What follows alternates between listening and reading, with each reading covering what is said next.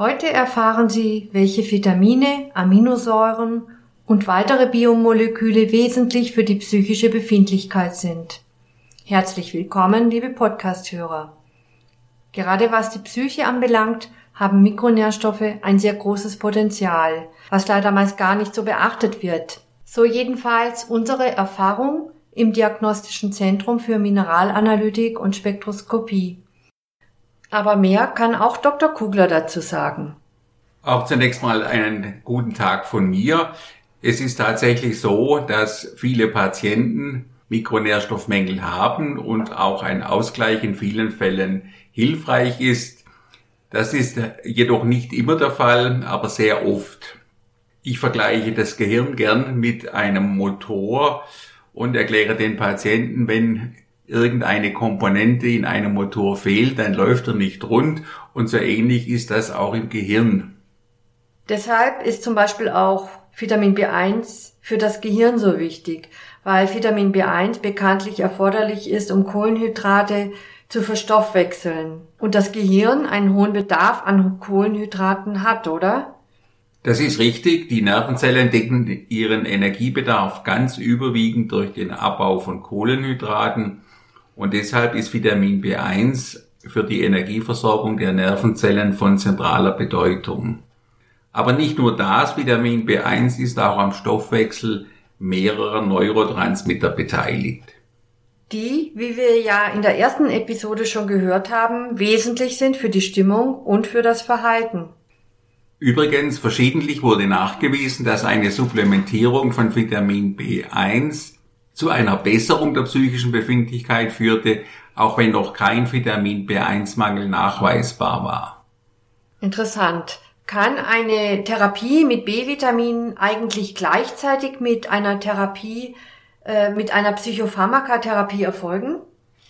Das ist so, es muss also kein Widerspruch sein, äh, Vitamine und äh, Psychopharmaka. Es gibt auch verschiedene Studien zu diesem Thema. Zum Beispiel haben Forscher aus der Schweiz und dem Iran nachgewiesen, dass Vitamin B1 als Zusatz zu Serotonin-Wiederaufnahmehämmern im Vergleich zu einem Placebo-Präparat zu einem schnelleren Ansprechen der antidepressiven Therapie führte. Wichtig ist auch, dass man Vitamin B2 supplementiert, wenn man sogenannte trizyklische Antidepressiva einnimmt, weil diese Depressionsmedikamente die Ausscheidung von Vitamin B2 beschleunigen. Das heißt also, der Vitamin B2-Bedarf kann bei diesen Patienten, die Antidepressiva nehmen, ansteigen. B2 sollte in dem Fall kontrolliert werden. Ja, das stimmt. Was ist über Vitamin B6 zu sagen? Vitamin B6 ist eines der wichtigsten Vitamine im Neurotransmitterstoffwechsel und ist für die Bildung von Serotonin, Noradrenalin, Glutamat und GABA erforderlich. Verschiedentlich konnte bei depressiven Patienten ein Vitamin B6-Mangel festgestellt werden. In einer iranischen Studie, die 2019 publiziert wurde, wurde nachgewiesen, dass eine höhere Vitamin B6-Aufnahme mit einem niedrigeren Risiko für Depressionen und Angststörungen bei Frauen assoziiert war. Generell muss man aber sagen, dass es in klinischen Studien nicht verbindlich nachgewiesen werden konnte, dass Vitamin B6 einen erheblichen Einfluss auf Depressionen hatte. Was man aber relativ sicher weiß, bei depressiven Verstimmungszuständen im Rahmen eines prämenstruellen Syndroms ist eine Vitamin B6-Supplementierung häufig erfolgsversprechend.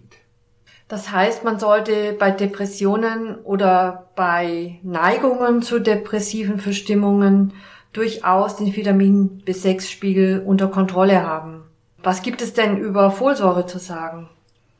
Die Folsäure spielt insgesamt eine wichtige Rolle im Nervenstoffwechsel, ist zum Beispiel ähm, erforderlich für die Übertragung von Methylgruppen und hat also eine besondere Bedeutung für den Stoffwechsel der Aminosäuren und Nukleinsäuren. Wenn Folsäure eine Bedeutung für den Aminosäurenstoffwechsel hat, ähm, welchen Stellenwert hat das für die Psyche? Bei einem Folsäuremangel sind häufig Stimmungsschwankungen und andere Symptome einer Depression zu beobachten.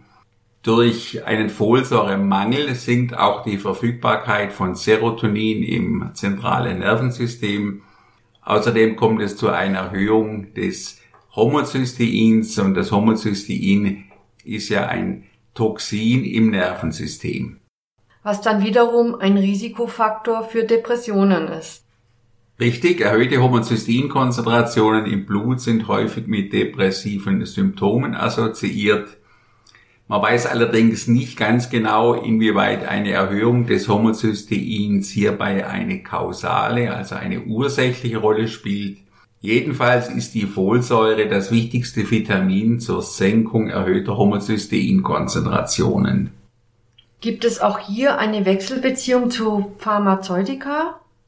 Von großer praktischer Bedeutung ist, dass ein Folsäuremangel die Wirksamkeit von Serotoninwiederaufnahmehämmern erheblich beeinträchtigen kann. Man sollte also, wenn man Serotonin-Wiederaufnahmehämmer einnimmt, auch an eine Supplementierung von Folsäure denken.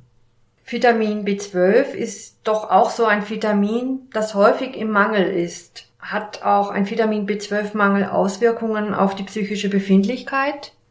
Da gibt es auch Daten dazu. Rund 30 Prozent der Patienten mit Depressionen, die stationär behandelt wurden, hatten einen Vitamin B12-Mangel.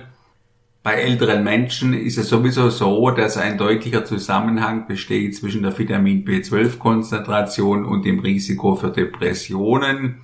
Ältere Menschen neigen sowieso zu einem B12-Mangel, da die Resorption von Vitamin B12 sehr störanfällig ist. Und ältere Menschen nehmen auch häufig bestimmte Medikamente ein, die dann die B12-Aufnahme verschlechtern, zum Beispiel Metformin bei Diabetes oder Protonenpumpenhämmer bei Übersäuerung des Magens. Kleines Vitamin, große Wirkung, kann man sagen. Genau. Was ist mit Vitamin C?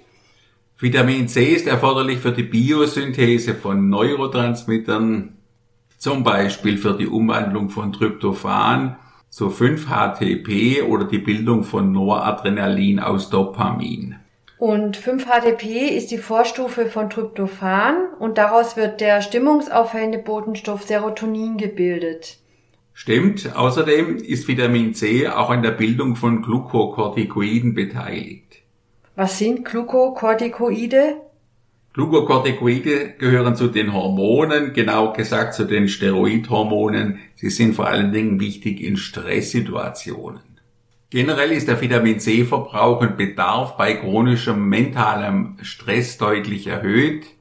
Das Vitamin C ist ein wichtiges wasserlösliches Antioxidant und bei vielen psychiatrischen Erkrankungen, so zum Beispiel bei der Major-Depression, besteht ein sogenannter oxidativer Stress, was eine vermehrte Zufuhr von Antioxidantien erforderlich macht. Was ist eigentlich mit Vitamin D? Über das wird ja jetzt viel geredet zum Schutz des Immunsystems. Hat Vitamin D auch einen Schutzeffekt gegen Depressionen? Da spricht schon einiges dafür, dass es so ist. Zahlreiche Publikationen in den letzten Jahren zeigten einen Zusammenhang zwischen der Konzentration von 25 OHD und der psychischen Befindlichkeit. Bei depressiven Patienten wurden sehr häufig verminderte Vitamin D-Spiegel nachgewiesen. Allerdings sind die Ergebnisse von großen Analysen oder Meta-Analysen ähm, noch uneinheitlich und man weiß noch nicht ganz genau, inwieweit eine Supplementierung von Vitamin D Depressionen beeinflussen kann. Den Vitamin D-Spiegel auf einem guten Niveau zu halten schadet ja nicht. Nein, ganz im Gegenteil. Auf jeden Fall sollten bestehende Vitamin D-Defizite ausgeglichen werden, zumal Vitamin D verschiedene Funktionen im Hirnstoffwechsel hat. Bei einem Vitamin D-Mangel nimmt zum Beispiel die Serotoninsynthese im Gehirn ab, während es in der Körperperipherie zu einer Zunahme der Serotoninbildung kommt. Und Vitamin D vermag auch die Glutationsynthese zu verbessern und erhöht die Bildung von Nervenwachstumsfaktoren. Was ist mit den Aminosäuren? Die Aminosäuren spielen ja eine wichtige Rolle im Stoffwechsel der Neurotransmitter. Was kannst du dazu sagen? Einige Aminosäuren wie Glycin, Glutaminsäure oder Asparaginsäure fungieren selbst als Neurotransmitter. Tryptophan ist zum Beispiel die Ausgangssubstanz für die Bildung von Serotonin. Wichtig für die Stimmung. Genau, denn die Aminosäure Tyrosin ist Ausgangssubstanz für die Bildung der Katecholamine, Dopamin, Noradrenalin und Adrenalin. Die auch wichtig sind für die Psyche. Ja, genau, zum Beispiel für Motivation und Aufmerksamkeit. Dann gibt's noch ähm, die Aminosäure Histidin, die ist Ausgangssubstanz für Histamin. Und die Aminosäure GABA kann aus Glutaminsäure oder Glutamin gebildet werden. GABA hat einen beruhigenden Effekt, oder? Genau. GABA ist ein sogenannter inhibitorischer Neurotransmitter, also die Nervenreizleitung äh, wird verlangsamt und ähm, es gibt viele Medikamente mit beruhigender Wirkung, die über GABA-Rezeptoren wirken. Dann kann man auch noch Serin erwähnen. Serin ist die Vorstufe für die Bildung von Acetylcholin. Acetylcholin ist wichtig fürs Lernen. Dann gibt's noch die Aminosäure Taurin, die kann die Wirkung von GABA verstärken. Man weiß aber noch nicht ganz genau, ob Taurin wirklich als Neurotransmitter bezeichnet werden kann. Sicher weiß man aber, dass Taurin die Nervenimpulsübertragung beeinflusst. Kann man sagen, dass depressive Patienten generell verminderte Aminosäurenspiegel haben? Das kann man so pauschal nicht sagen. Wenn bestimmte Aminosäuren aber im Defizit sind, beeinflusst das natürlich gewaltig oder erheblich die psychische Befindlichkeit. Es gibt zum Beispiel eine Studie chinesischer Wissenschaftler aus dem Jahr 2020. Äh, da wurden die Aminosäuren bei Patienten mit Majordepression bestimmt und fünf Aminosäuren waren vermindert. Serin, Methionin, Asparagin, Glutamin und Tryptophan. Dann gibt es auch Studien natürlich zu Tryptophan. Eine Meta-Analyse japanischer Wissenschaftler publiziert im September 2014 die Auswertung der Daten, die hat gezeigt, dass bei der depressiven Episode typischerweise verminderte Tryptophan-Konzentrationen im Plasma vorlagen. Man kann also schon sagen, dass Tryptophan und Serotonin eine wichtige Rolle bei Depressionen haben, aber es besteht kein Automatismus dahingehend, dass bei jedem depressiven Patienten ein Tryptophan- oder Serotoninmangel im Blutserum nachweisbar sein müsste. Man kann also schon sagen, es müssen eigentlich alle für das Nervensystem relevanten Mikronährstoffe ausreichend verfügbar sein. Alle Mikronährstoffe spielen zusammen wovon dann auch die Psyche profitiert. In der letzten Podcast-Episode wurde erwähnt, dass es bei, bei Patienten nicht nur eine Serotonin-Mangelhypothese gibt, sondern auch ein Defizit an Noradrenalin vorliegen kann. Und die Aminosäure Tyrosin ist ja Ausgangssubstanz für die Synthese von Noradrenalin. Muss man jetzt davon ausgehen, dass die Patienten zu wenig Tyrosin im Blut haben? Eine Supplementierung von Tyrosin dürfte hauptsächlich bei sogenannten Stressdepressionen in Frage kommen oder bei Erschöpfungszuständen, die mit depressiven Symptomen einhergehen. Aber eine Supplementierung von Tyrosin führt nicht zwangsläufig zu einem Anstieg von Dopamin im ZNS, auch wenn dies aufgrund der Biochemie naheliegend ist. Welche Aminosäuren fallen hier noch ein, die wichtig sein könnten? Wichtig ist sehr häufig die Aminosäure Cystein, die man gerne in Form von N-Acetylcystein supplementiert.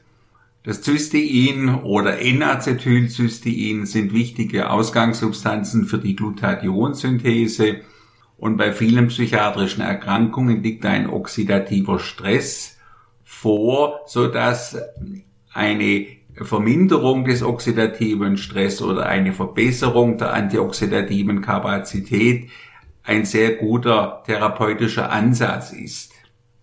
Gibt es weitere Mikronährstoffe, die man bei der Behandlung von Depressionen in Erwägung ziehen sollte? Ja, zum Beispiel das Carnitin ist erforderlich für den Energiestoffwechsel der Zelle, also auch der Nervenzelle. Und ähm, insbesondere der Wirkstoff Acetyl-L-Carnitin hatte in Studien einen günstigen Effekt bei der Behandlung von Depressionen. Was ist eigentlich mit den Fettsäuren? Man kann auch die Omega-3-Fettsäuren supplementieren mit recht gutem Erfolg. Die Omega-3-Fettsäuren sind ja wichtige Bestandteile der Nervenzellmembranen und haben eine ganze Reihe von biochemischen Effekten, die der Entstehung einer Depression entgegenwirken. Zum Beispiel Verbesserung der Neuroplastizität, Vermehrung der Dichte der Serotoninrezeptoren, Entzündungshemmung, antioxidative Wirkung, Erhöhung der Glutathionspiegel etc. Also eine recht komplexe Wirkungskette.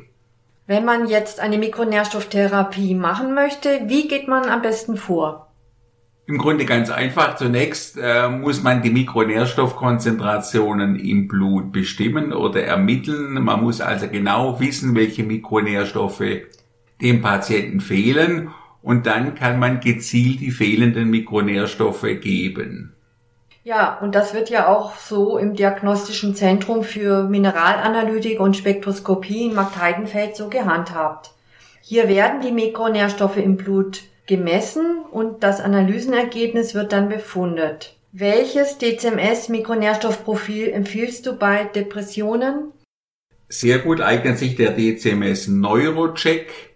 Man kann dann zusätzlich noch die Fettsäuren zum Beispiel bestimmen. Wenn ich jetzt so ein DCMS Neurocheck machen möchte, wie mache ich das konkret? Wie gehe ich da vor? Ist eigentlich ganz einfach. Man kann natürlich einen Termin bei uns in der Praxis vereinbaren. Man kann uns natürlich auch das Blut schicken, wenn der Patient weiter weg wohnt und die Blutabnahme lieber beim Hausarzt machen lassen möchte. Dann einfach nur das Blutabnahmeset bei uns anfordern. Die Infos zur Kontaktaufnahme finden Sie dann in den Show Notes. Ja, für heute verabschieden wir uns. Bis zum nächsten Podcast. Auf, Auf Wiederhören. Wiederhören.